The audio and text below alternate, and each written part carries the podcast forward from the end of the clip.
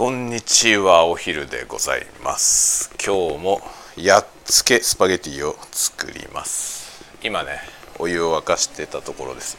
お湯を沸かしてる間に洗濯物をね取り込んでいました。洗濯物終わったんであとはご飯を食べるだけです。ということで今日はどれにしようかな。このガリバタ。バリガリバタえっ、ー、とがっつりニンニクバターってやつにします。スパゲティ。やっつけスパゲティ。トップバリューの5分でできるスパゲティ。これはね今まで観測史上、えー、2番目に短時間ですね。一番早いやつはセブンアイの3分。ちょっとねセブンアイの3分切らしていてトップバリューの5分のやつを食べますね。どっちにしろねあんまりいいものではないよものは。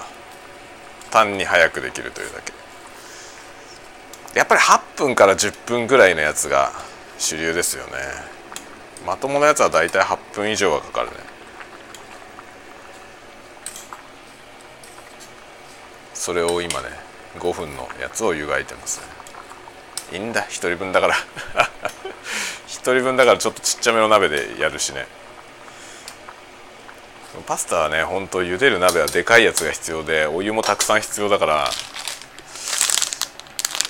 めんどくさいよね作るのはね。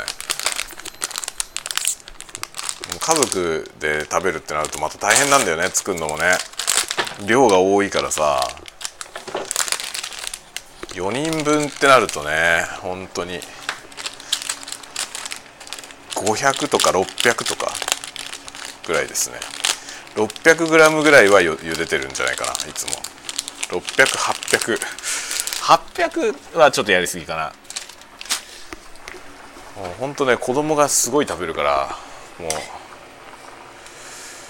スパゲティ作るのも大変だよ600とか700の 700g 分のねこのスパゲティをさ茹でようと思ったらどんな鍋が必要なのっていう感じだよね。うちは僕はね本当にあの両手鍋のさいわゆるなんだろう普通のサイズのやつでやってるけどね。でも結構なみなみとお湯沸かさないとダメなのよね。スパゲティ茹でるとさお湯ドロドロになるじゃない。でお湯の量が多くないとそのドロドロがね残ったままになっちゃうんですよね麺に。そうするとなんかベタベタした感じになって美味しくないんですよ。だからねお湯は絶対多い方がいいね。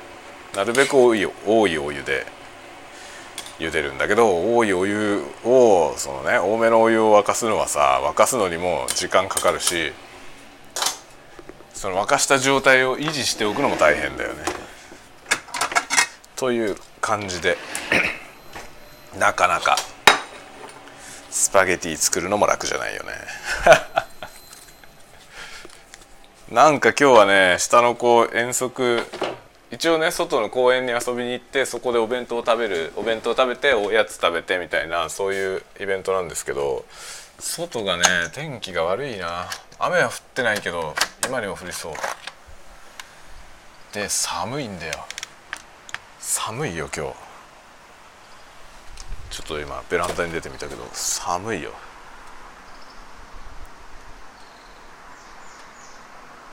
なんかさつい昨日とか一昨日はさ真夏日でさ下手したら30度に近くなんじゃないの？ってぐらいのね気温だったんですよ。もう暑いぐらいの。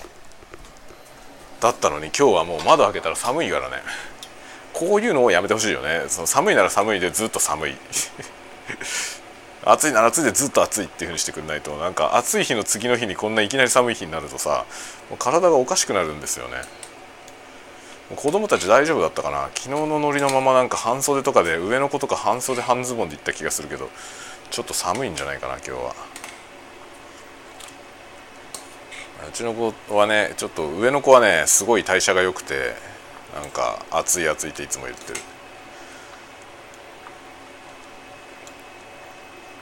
その割になんか最近太ってきたけどな。僕はさ自分がね今まで僕今年45歳ですけど45年間生きてきて一回も太ったことないんですよね。常に痩せ型痩せ型というか、まあ、痩せすぎ健康診断では痩せすぎって評価されるぐらいなんですけど太ったことがないんですよ一回も。だからちょっと分かんないけどうちの子は太り始めた。上の子はちょっと太ってるよ今。すごい痩せ型だったんだけどねちっちゃい時。で活発でよく身軽によく動くからさまあ太ってる暇がなかったんだけど最近あのコロナになってからあんまり体育とかもさ微妙な感じになっちゃったから体を動かすことが減っちゃってなんかね最近ぽちゃっとしてる。食べる量はすごいからねすごい量食べてそれで今まではそれを全部消費するぐらい運動してたけど最近あんまり運動をしなくなったんで。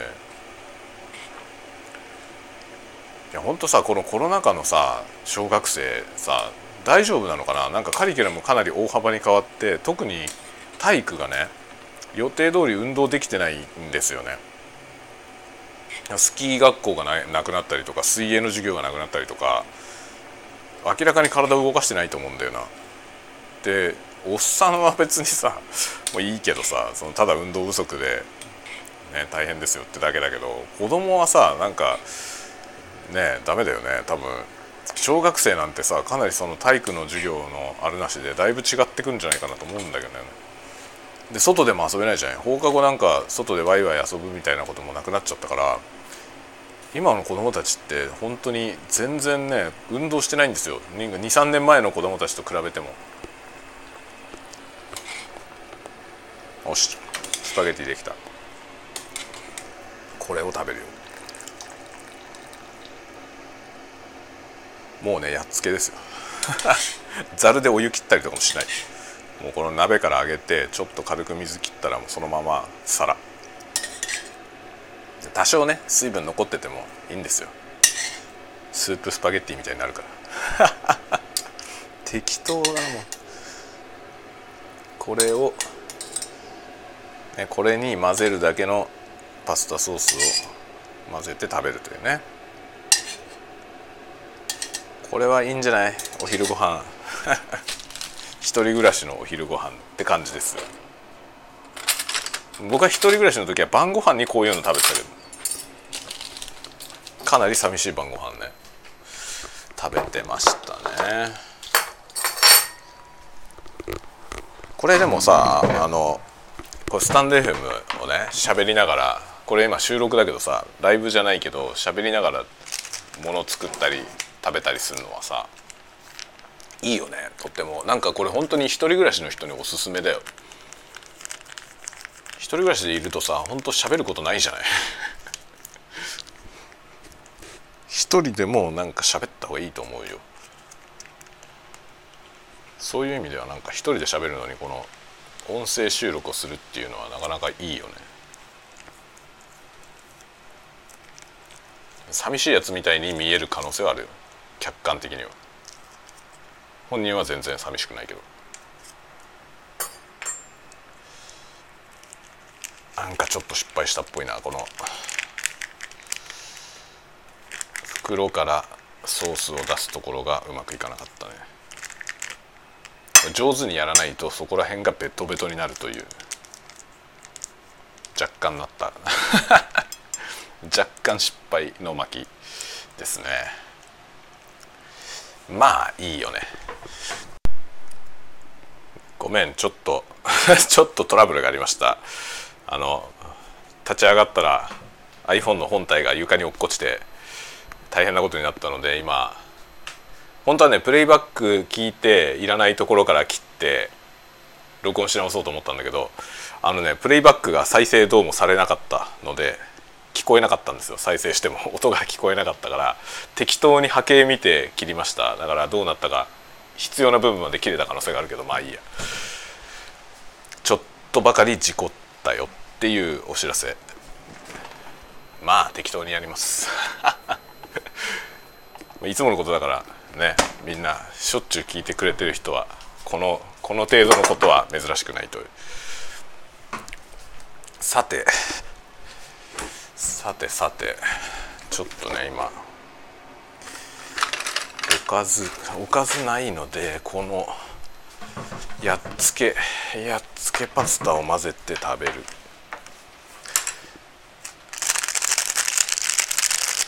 トッピングの袋をねどこここが開け口がついてる。よし。さて今日は何の話しましょうか。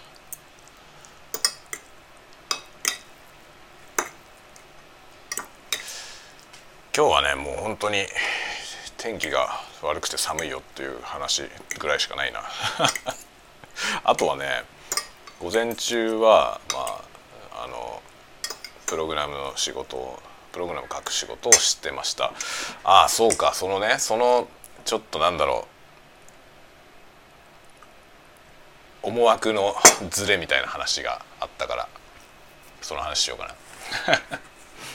あのさ僕が作ったツールでね社内まあ僕は社内ツールを作ってるんですよ。社内のあの業務改善ツールみたいなものをね作ってるんですよ。でそれはなんか別のソフトウェアあのみんなが使うねあの大きいソフトウェアのそれはもう市販されてるソフトウェアなんですけどそれのアドオンみたいなものなんですよ。それの作業効率を向上させるためのアドオンみたいなものを僕が作っているのね。でそれがね社内のその僕が今の会社に入社して入社して割と2年目ぐらいかな。2年目ぐらいに作ったツールがねもう社内のスタンダードツールになっちゃってるんですよ。もう全てのプロジェクトで使われているぐらいのね機関ツールになっちゃったツールがあるんですよ一つ。で今回ねそのツールで使うデータを細工する機能が欲しいって話だったんだけどその現場側からの意見意見というか依頼としてねその既存のそのスタンダードになったツールに機能を追加するんじゃなくて別のツールとして作ってほしいって話だったのよ。なんでだろうと思いながらも、まあ、別のツールとして作ってほしいってわざわざ書いてるからそのプロプロジェクト特化でね使うからそのプロジェクト用の単体のツールとして作ってくださいってオーダーで作ったわけですよ。でもそれで作って出したんだけどさでもねその元のツールと同じデータを扱うから両方同時に起動すると事故るんですよね。で、まあ、両方同時に起動しないで片方だけ起動して使う仕様で作ったんですよ。その方がっていうかそうしないとあの実装が複雑になるからね。で元のツールにも手を入れないと変更できないからそういうの出したらやっぱり連携しないと大変だっていう話で。元のツールと同時に同時に起動した状態で操作をしたいとか言うわけよ。でもそれは大変なんだよってさ。そそういうふうにするんだったら最初から元のツールに機能を追加した方がいいよって話でね。で結局元のツールに機能を追加することになったんだよ。なんだよって感じだよね。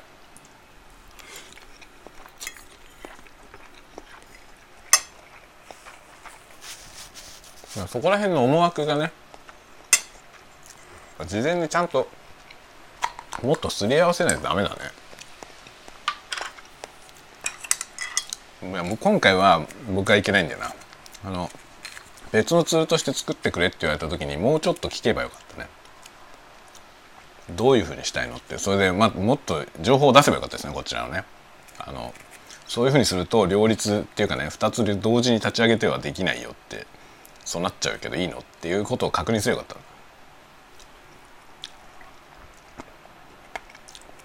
た最近言われるままにさ こうこういうふうにしてくださいって言われたらなんでかなと思いながらもまあいいかっつってそういう言われた通り作っちゃうことが多いんだけどダメだね。そういう安易な仕事はいけないという反省でした。結局だから統合することになってさ面倒くせえじゃんっていう。最初からそうやって作ればよかったでしょっていうね。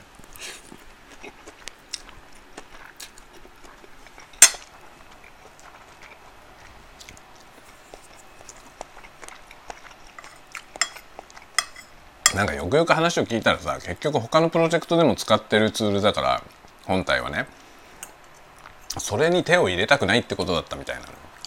なんか事故っても嫌だしっていうね。だけど結局手を入れないとそっちの言ってることはできないよっていう。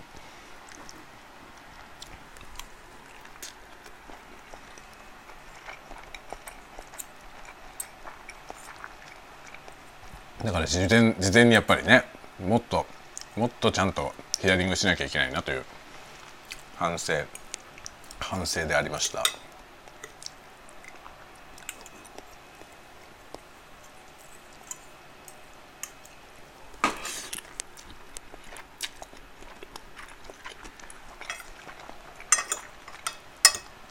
まあなんかそういうソフトウェアの設計みたいなことっていうのは難しいよね僕もさ僕も素人だから素人まあ素人って言っちゃいけないんだろうけどさ一応プログラム書いてそれでお給料もらってるんだけどでも僕はソフトウェア開発のプロじゃないからさもともとが。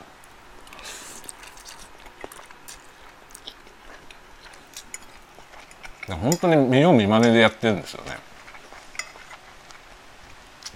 社内にそういう仕事してる人もいなかったし完全に独学でさ独学で始めたことだったから今の会社に入ってからしかも始めたんだよね。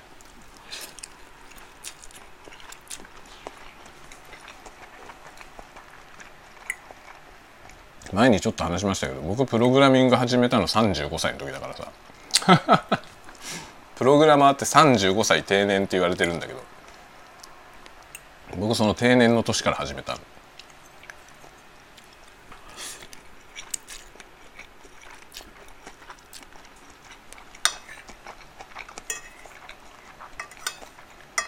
ね、一応プログラム書いてるけどね僕はちゃんとね自分で自分はプログラマーですって名乗れるほど書けないからなんか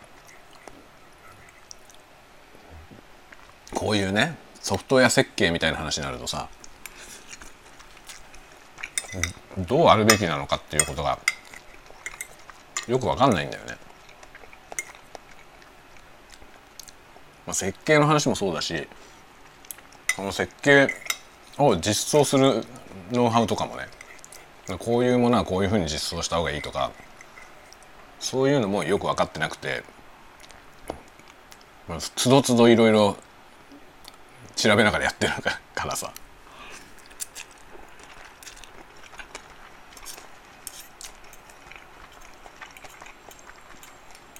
だからコードの書き方とかも随時アップデートされてってんですよね。なるほどこうやって書くのがいいのかみたいなことを日々学んでいくとさ新しいものをだんだん発見するじゃない。まあもっとこういう方がいいなとか。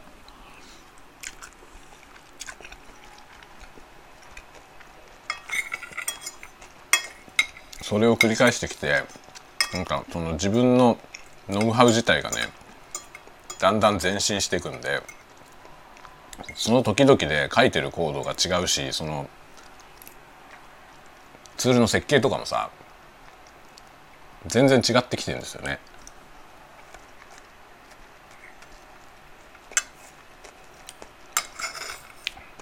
この状態はあんまり良くなくてさやっぱちゃんとセオリーが分かってやらないとなんかメンテナンス性の低いものになってしまうね。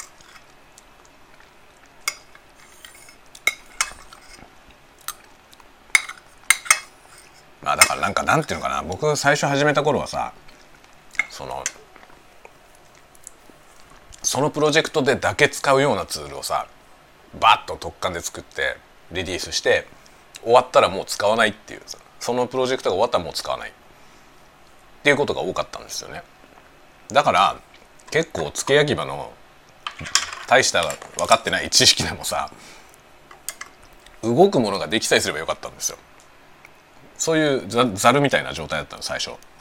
なんだけどその機関ツールみたいになっちゃってね僕が作ったものが。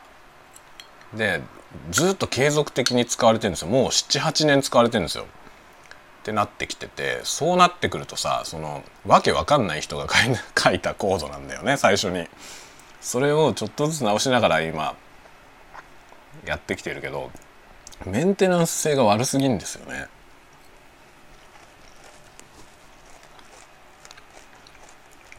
もう付け焼き場だからね本当に。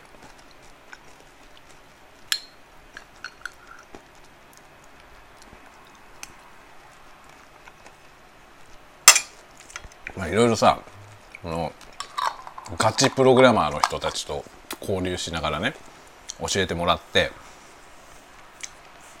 こういう時はこうやって書くんだよとかさこういうふうにしとくと後が楽だよとかさでそういうのを知るたびにそのそれ以降のコードねもちろん書き方が変わるのはもちろんだし昔のコードもさ今後も使っていくやつはなんかちょっとずつ直したりとかねいろいろやってはいるんですけど何分独学独学だからさなかなかねって感じなんですよね。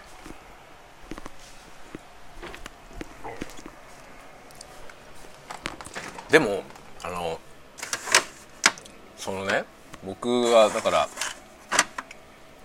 プログラム書き始めたのはもうかなり35歳だからさ大人になってから。大人というかもう完全におじさんおじさんになってからなんですけどそれね書けるようになってなそれそこそこだけどね。そんなバリバリ書けるわけじゃないけどそこそこできるようになってあ雨降ってきた。雨降ってきたから窓を閉めるけど。あーかわいそうだな。次男坊くんは。ちょうどお昼食べてんじゃないかな。雨降ってきちゃったね。かわいそうに。何の話だっけ？プログラミングそう。プログラミングね。35歳ぐらいからやって。である程度できるようになるとさそのできるようになるっていうかねなんだろう一番大きいのはそのどのくらいコード書いたらどのぐらいのことができるかっていうのがだんだん分かってきてそのなんていうのなんかかゆいところに手が届かない時代に出会った時にね。じゃあなんかプログラム書いて解決するかっていう選択肢がね浮かぶようになった。これが結構ねなんか僕の中ではライフハックなんですよね。ライフハックっていうか本当になんか生き方が変わるっていうかね。視点が全然違うものになったイメージがあるんですよ。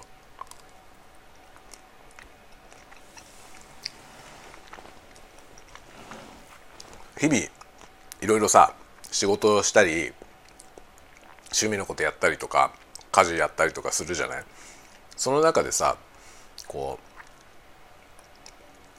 これは面倒くさいなっていうとことかなんかこうありもののやつだ道具だとちょっと用が足りないなってことあるじゃない。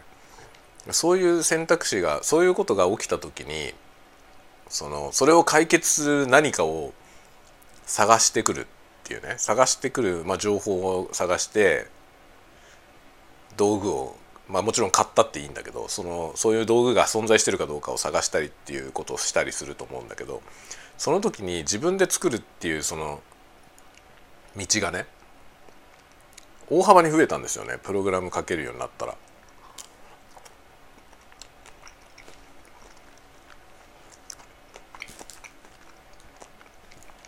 例えば何かを解決する道具を作ろうと思った時にその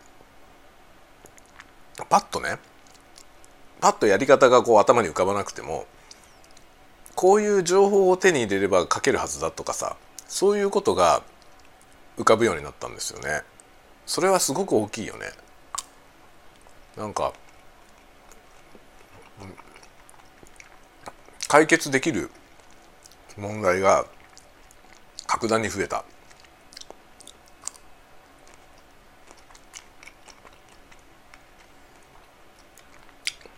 だからなんかププログラミングはねあの趣味がなくて何にもすることがないとか いう人たまにいるけどそういう人はプログラムを書いたらいいと思うよ。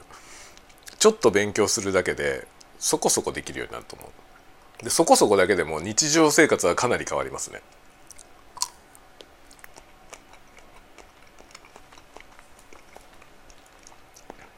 そんな大した難しいことができなくてもそんなね大した難しいことは出てこないんですよ日常生活の中では。割とごく簡単なところが分かるだけで結構解決できる問題はある。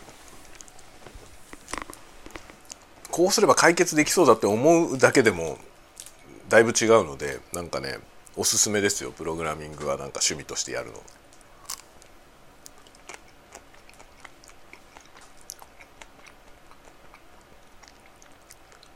まあ僕も35ぐらいから始めたからもうもう10年やってるってことだもんね。10年やってればそれなりに書けるよね。まあ僕の場合はそんなにガチでやってないからプログラマー歴10年って言えるほどのものを書いてるわけじゃないけどさ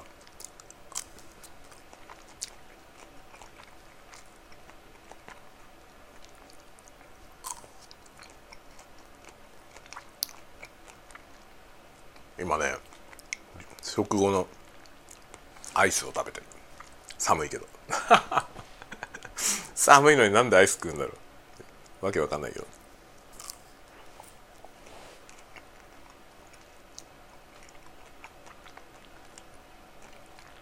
アイスも冷凍庫に入りきらないぐらいあったのにさ。気づいたらあと4本しかないよ。どうなってんだろう本当に。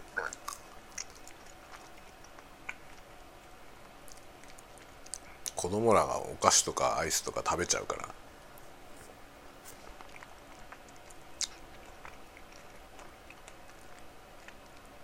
食べるなよって言ってんだけど。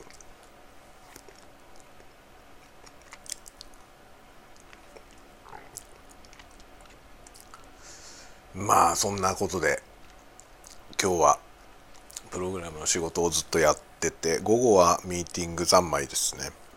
うちの会社基本的にみんな出社する出社っていうかさ稼働し始める時間が遅いからミーティングはみんな午後なんだよね。めったに午前中のミーティングって入んない。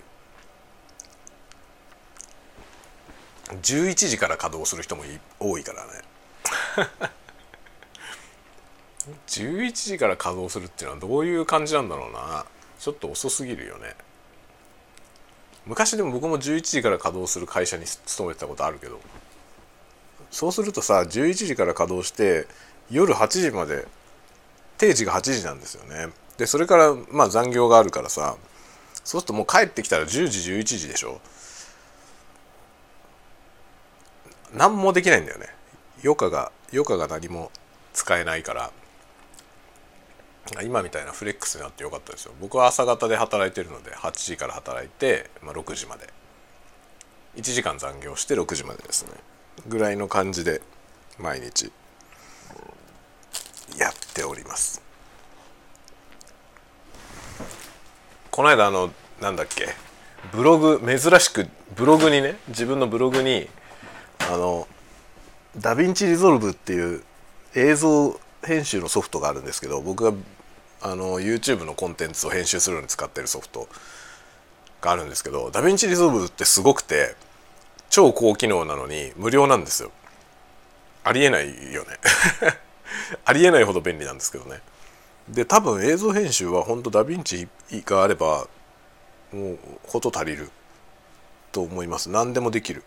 かなり高度なことができますね。でそのダヴィンチを使ってね YouTube の動画作ってるんですけどこの間ね DaVinci Resolve を使って字幕をつけてみたのよ。あのなんだっけ。何のやつ？ゼンタングルのやつだ。ゼンタングルのやつの字幕はダヴィンチでつけたんですよ。それより前のやつは自分でテキストエディターで作ったんだけどあまりにも大変だからね。 DaVinci Resolve で字幕を入れるようにしたんですよね。でゼンタングルのやつそうやって作ったらなんかねエクスポートして字幕ファイルをね一緒に YouTube に上げるんですよ。そしたらね YouTube で再生したらすっごいずれんのよ。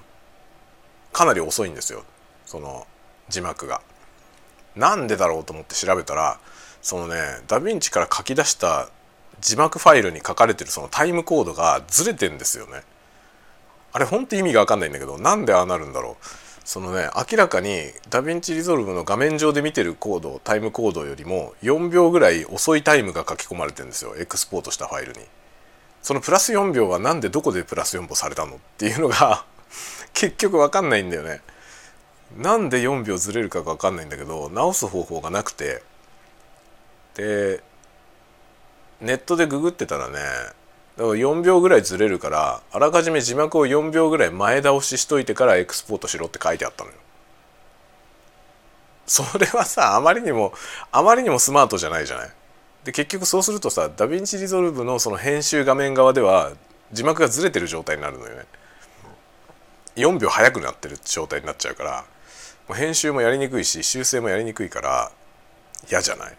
でエクスポートするたびに4秒移動させてエクスポートしてまた戻してみたいな面倒くさいじゃない？なので書き出したそのね字幕エクスポートされた字幕ファイルの中に書いてあるタイムコードをね一括で動かすツールを作りましたこの間。それをブログに書いた。超久しぶりに。僕一応あの公式サイトでブログみたいにやっててでもほとんどそれには書いてなくてほとんどの話題はノートに書いてるんですけどそのねたまに今回みたいなやつはねあのソースコード貼り付けたりとかしてやるので自分のブログの方に置きました。全然更新してないブログだから微妙だけど。今回ちょっとだけ有意義な話書いたかな。って気がしてますね。でもあんまり困ってるって話を聞いたことがないから DaVinci Resolve で字幕入れてる人はあんまりいないのかもしれないね。もしくは字幕入れてるけどその字幕ごともう画面に焼き込んだ状態でレンダリングしちゃってるかね。まあそうだとすればさその字幕のファイルをエクスポートする必要がないから別にそのそこで4秒ずれるってこの現象の影響も受けないんですよね。もう動画にあらかじめ埋めちゃえばいいからね。だからやっぱ YouTube でその字幕設定を YouTube の字幕設定をしたいっていうニーズのある人しかこれをこれやらないと思うんですよね。だからあんまり多分やってる人がいないから話題になってないんじゃないかな。解決策もとりあえずないっぽいということしか分かんないんだよ。だそもそも僕は何で4秒ずれるのかが気になるのよね。そのそこの4秒に何の意味があるんだろうと思って。なんかなんか見落としてるんだと思うんだよな設定を。で何らかの要素によって4秒ちょっとずれて4秒ぐらいなんだよな。きっちり4秒でもないんですよ。それがよく分かんなくてね。面倒くさいから僕はきっちり秒単位でシフトするプログラムを書きました。自由自在にどこにでも移動できる。字幕を全体的に5秒後ろにするとか5秒前にするとかそういうのができる。もう移動させたい分を渡せば数値で渡せばいいようになってるので、まあ、僕の場合はマイナス4ってやって出すとまあほぼぴったりのとこに来るみたいな感じですね。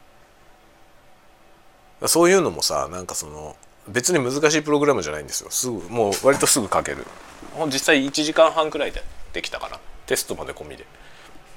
みたいなそんな簡単なもんなんだけどそのぐらい簡単なもので僕自身のそのね YouTube の動画を作る作業は大助かりなわけですよ。こういうさなんかその困った時にねそれをプログラムを使って何とかしようっていう選択肢がこう採用できるようになったってことがね結構僕の中では結構プラスなんですよね。だから35歳定年 35歳定年って言われてる分野だけど別に35歳過ぎてても始めてみたらいいと思います。僕は始めてみてよかったなと思っ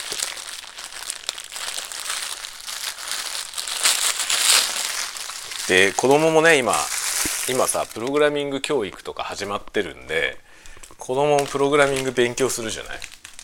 そうなってくるとやっぱり親御さんはねプログラム全く知りませんってわけにいかなくなってくると思うんで、ね、子供が何か分かんないで困っててもさ何も教えられないじゃない？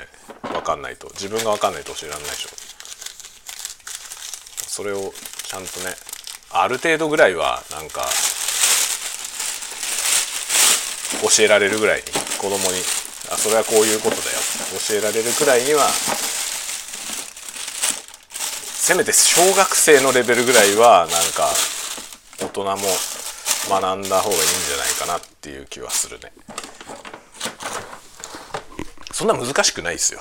あのプログラミングって。多分やったことなくて全くどういうものか全く知らない人にとってはさもう何ていうのかなりマジカルな マジカルな世界に見えると思うけど実際問題多分そんなことはなくてさそのどんなものであってもどんな世界であっても多分踏み込んでみるとそんなに難しいわけじゃないよね。もちろんその道の達人になるのは難しいよ。何をやるんでもその道の達人になるのは難しいけどそこそこやるぐらいだとそれはね踏み込んでみれば意外と難しくないということがわかると思う。何事も。入り口だけはねそんなに難しくないし最初は成長曲線がすごいすごい急カーブを描くから楽しいよね。全くできない状態で始めるとさその始めてからのしばらくの間っていうのは急速に伸びるじゃない。だから楽しくて結構できるんですよね。それは割とねみんなできると思う。問題はさその最初の壁にぶつかった後なんですよ。だから大人になってからそのねピアノとかギターとかやるっていう人もいるじゃない？でそういう人も最初始めるのは入り口はね楽しいんですよねめちゃくちゃ。すぐどどんどん新しいことができるようになるからいいんだけど割とすぐににね壁が来るじゃん。最初の壁が。その最初の壁が来た時にそこを我慢できるかどうかがすごいポイントだよね。何でもそうだと思うね。プログラミングとかもそうだと思いますね。ちょっと規模の大きいものを作ろうと思思い始める時に多分大きな壁が来てうわってなる ような気がする。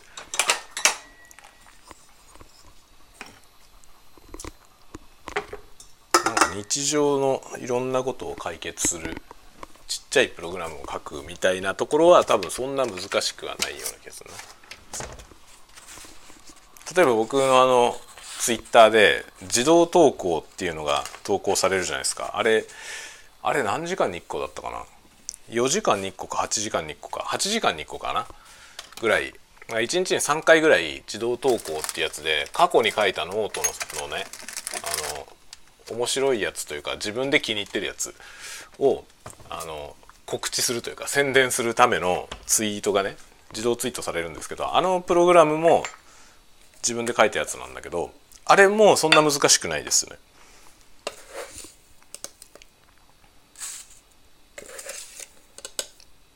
ちょっとちょっとやり始めたらできるできちゃうあれぐらいあれぐらいのものならさすがになんかね自分家で使うさその自分が使う Windows アプリケーションを作るとかなるとそれはなかなか大変だけどハードル高くなっちゃうけど日常的に使うそのちっちゃい細かいツールぐらいだったら本当に基本だけ覚えたら多分できる。なんか何らかの言語で。Python がいいと思うけど。Windows でなんかプログラム書きたい人は、まあ、Python か JavaScript を覚えるといいですね。JavaScript でほとんど Windows は動かせるしね。あの Windows スクリプトホストっていうねやつが WSH ってやつがあってそれそれがねあの JavaScript 変形 JavaScript みたいな言語で動かせるんですよ。なのでそれを覚えとくとなんか日常的に Windows の処理を自動化したい時にそれで書けば大体大体いけちゃいますね。JavaScript を覚えておくといろんなとこで使えるしね。だから JavaScript か Python がおすすめですね。プログラム言語は。これ多分いろいろ異論がある人いると思うけど。いろんなある人はいっぱいいると思うけど僕的にはその2つのどっちかが無難なんじゃないかなって気がする。いろんな用途に使えるっていう良さがありますね。それで敷居がそんなに高くない。難しくないです。Python は Python をインストールしないと使えないけど JavaScript の方は Windows ならそのまま使えるね。ただし資料があんまりない。資料があんまりないから勉強するのが難しいかもしれない。Windows の JScript ってやつなんですけどね。それはちょっとあんまり情報がないんだよ。今午後のコーヒーを入れるべくお湯を沸かし始めました。とはいえもう40分喋ってるからそろそろおしゃべりの方は終わりにしようかな。いや雨なんだよなどうなっただろう遠足は。雨降りそうだから最初から行かなかったかもしくは降るまで行ってみようかって言って行ってご飯の時に降られたかいずれにしてもちょっと気の毒なことになった気がするね。大丈夫だろうかなかわいそうに。明日はお兄ちゃんの遠足なんですよ。で本当はね遠足もあのね学年ごとに別々の目的地なんですよ本当は。学年ごとに違う目的地でで歩いていくんですよ。で12年生はもともとそのね 500m ぐらいのところにある公園なんですよ。で34年生はもうちょっと遠いところ。電車で2駅ぐらいのところかなに行く予定で56年生はもっともっともっと遠いところなんですよ。結構1時間ぐらい歩いていくところに行く予定だったの本当は。だけどコロナのあれこれで全員そのね一番近いところになっちゃったんですよ。なんかねなんだかねって感じだよね。なんでって思うんだけどさコロナ対策だってさ外歩いていくんだよ。外を歩いてってそのね広大な開けた公園に遊びに行くのに別にコロナ対策でそれをやめる必要はないと思うんですよね。密じゃないしさ全然。なんでやめるんだろうなと思って。別にいいんじゃない？遠くに行っても。だって近所のところには行くわけだからね。遠足自体が取りやめになってるわけじゃないんですよ。目的地が一番近いところになっただけなの。なんでって思うんだよね。別によくない？なんかさ全員でぎっしりさバスに乗ってくとかだったらねその密密を避けるためにやめるっていうのは分かるけど歩きなんだよ。徒歩で行くんですよ。徒歩で行くんだから別に良くないと思うんだよな。しかも行った先もさ体育館とかじゃなくてものすごい開けたでっかい公園でさ人なんかいないですよ全然。平日の昼間とか誰もいないと思う。その広大なところにね小学生がさ1クラス二十何人しかいないんですよ今。それが2クラスぐらい行ったところでね。そんな密じゃないしむしろ教室で勉強してるよりも解放されてていいんじゃないのと思うんだよね。風通しもいいし。なんでだろうね。なんで行き先を変更するんだろう。それがよくわかんない。もうかわいそうだよお兄ちゃんたちは。本当はねもう結構さ大冒険じゃない？1時間歩いて。ね、まあ、車では行ったことある公園ですけどそこまで歩いてくっていうのはさちょっと楽しいじゃない？それなくなっちゃったのはかわいそうなんだよな。兄ちゃんもなんか本当に本当はこっちの公園に行くはずだったのになって言ってた。そんなだってね歩いてすぐのさ その 300m ぐらいのところ行ったってそれ遠足って感じしないよね全く。まあその後ね6月にあれがあるんですよ。あの宿泊学習、まあ、僕らの頃林間学校って言ってたやつ。林間学校みたいなのが今宿泊学習とか言ってね一応あるんですよ。1泊2日で。それはねなんかちゃんと宿泊するって言ってた。いやそれほんとやらせてあげたいよね。なんかそういうイベント全部なくなっちゃうからさ。本当に友達と一緒に泊まりがけでどっか行ってさその学校のね仲間たちと。っていうそういう経験って貴重じゃない？僕も小学校5年生の時林間学校に行ったよね。それは貴重だったよねかなり。貴重な経験だったんですよ。だからそれはねほんとやらせてあげたい。と思っているんだよね、まあ、今月それはちゃんと実施されることになってますので楽しみにしておりますね。うちの子はね割と仲のいい子たちと同じ班で行動できるみたいで喜んでました。ちょっと変わった人たちのメンバーです。そうだよな。うちの子自身がだいぶ変わり者だからなんかルイは友を呼んでね変なやつばっかりですよ友達が。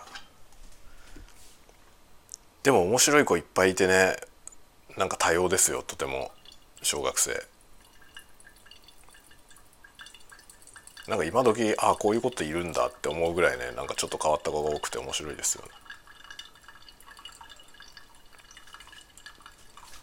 よし今コーヒーを落とし始めました。これをできたら持ってって午後の午後のお仕事に入ります。さて今日はなんかほんと取り取り留めもない話だったね。まあこういう回もありますが懲りずにまた 懲りずにまた聞きに来てください。なんかテーマを決めてこうじっくりそれを掘り下げるみたいなやつもねどっかでやりたいなとは思いますけどどうするのがいいかな？そういうのはなんかテーマ募集したらいいですかね？テーマを募集してこの話題について今日は話そうっていうのとかあとは何だろうこんな話が聞きたいみたいなのもしあればねレターとかお気軽にください。まあもしあのあれだったらポッドキャストの方もチェックしてもらえるとありがたいですね。あとツイッターはあの気軽にメッセージとかください。あの広くウェルカムなので。でもね DM DM 開放してたらねほんとねスパム来るんだよな。最近面白かったのはあのママ活パパ活のやつ。パパ活のやつね面白かったな。DM でね。もうさあれすごいよね。DM であのフォロワーゼロのアカウント。作ったばっかりのアカウントみたいなやつで DM してくるんですよ。端からブロックするんだけど端からブロックしても次から次に新しいアカウントで来るんだよね。でこの間面白かったのはね一つがパパ活でね男性が不足している。って書いてあったのよ。でその直後にもう一個来てその同じようなやつが今度はママ活って書いてあって女性が不足していますって書いてあったの。何なのって感じだよね。僕が男性なのか女性なのかよくわからないからとりあえず両方とも出しとけって感じなのかな。どっちも募集が来てました。パパもママも。どっちでも行きますよ。何のこっちゃねんって感じだよね。男性が不足していますっていうのの次に女性が不足していますって来たから誰もいないんじゃない？何もかも不足してんじゃない？っていう気がする。なんだよどうでもいいんだけどさそんな DM を開放するとそんなのしか来ねえんだよな。でもさその相互フォロワーじゃないと DM 送れないっていうふうにしちゃうと今度は新しい人との交流ができないできなくなっちゃうんだよね。でまあそれはもちろんさあのメッセージとかねあのもし DM 僕に DM したいっていう人は別にあのリプで DM 送りたいですって言ってくれたら相互フォローしたっていいんだけどさ。まあ今はあの DM 開放されてるのでアホみたいなママ活のやつが来ますよ。なのでなんかメッセージとかメッセージっていうかなんだろうこんな話してほしいとかあれば投げてきてください。そしたら質問でもいいですよ。質問でもなんかこんなこと聞いてみたいなっていうのあれば。マシュマロ投げてくれてもいいしあの直接 DM とかレスポンスでくれてもいいです。マシュマロはね匿名で送れます。はいというわけで午後に入りますので皆さんもまたこの午後を乗り切りましょう一緒に。ではではまた夜にでもお会いしましょう。またね。